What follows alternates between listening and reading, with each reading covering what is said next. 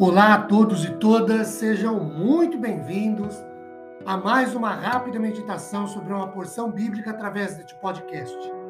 Meu nome é Ricardo Bresciani, eu sou pastor da Igreja Presbiteriana Filadélfia de Araraquara, igreja esta, situada na Avenida Doutor Leite de Moraes, 521, na Vila Xavier.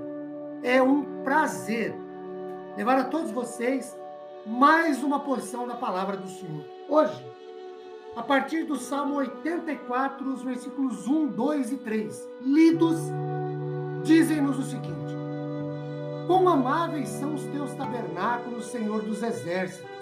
A minha alma suspira e desfalece pelos átrios do Senhor.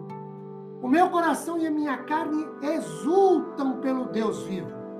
O pardal encontrou casa e a andorinha ninho para si onde acolha os seus filhotes. Eu, os teus altares, Senhor dos exércitos, Rei meu e Deus meu. Meus queridos, este é um cântico típico, como o de um peregrino que tem saudades de ir ao templo.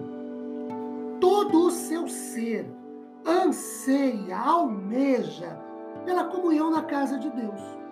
Ele relembra a imagem de aves que viviam nos recintos do templo e as reconhece como aves que livremente tinham acesso ao templo e nele, figuradamente, a presença de Deus.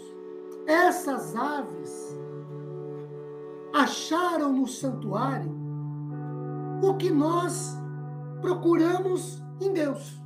E precisamos achar no Senhor também. E o que elas acharam? Que nós precisamos achar. Primeiro, casas para si mesmas. O salmo fala de pardais, que são aves que constroem seus ninhos com materiais humildes, simples, porém, o que lhes serve apropriadamente. Já a andorinha precisa de um tipo diferente de ninho e esforça-se para armá-lo. São criaturas sem valor comercial, tanto pardais como andorinhas. Quer por beleza de cores, de penas, pelos cânticos que entoam. Nos altares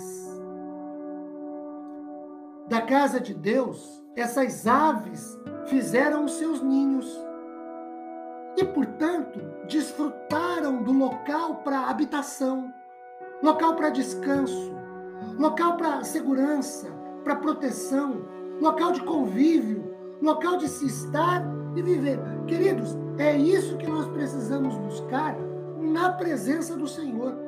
Um lugar de habitação, um local de descanso, de segurança, de proteção, de convívio, de ser, de estar, de viver. Segundo, essas aves, pardais, ou andorinhas, encontraram ninhos para os seus filhotes na casa do Senhor, ou um ambiente para a família, em que os filhotes viviam e conviviam. Ali, os filhotes, as crias, eram é, alimentadas, eram criadas, eram seguros e livres nos altares do templo. A andorinha é o, entre aspas, pássaro da liberdade. E encontra nos altares do templo um local para desenvolvimento das suas crias. O pardal e a andorinha nos dão a lição de que também devemos encontrar na casa do Senhor tudo o que nós precisamos e que a nossa família também precisa. Queridos, a casa do Senhor é o local onde nós devemos criar os nossos filhos. A casa do Senhor é um local onde nós devemos levar nossos filhos para se desenvolverem moral, emocional e espiritualmente falando. A casa do Senhor é o local onde nós, as nossas famílias devem ter como local de convívio, local de vivência, local de experiências. Que a paz do Senhor, sua bênção de consolo e conforto, se derrame abundantemente sobre nós e nossas famílias.